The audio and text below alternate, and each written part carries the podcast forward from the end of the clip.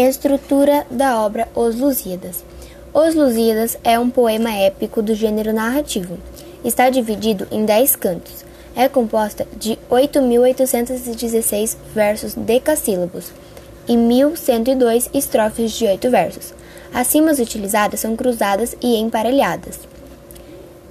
Esta obra é considerada uma epopeia porque apresenta narração em versos de um fato histórico grandioso e que mostra bastante interesse para toda a humanidade.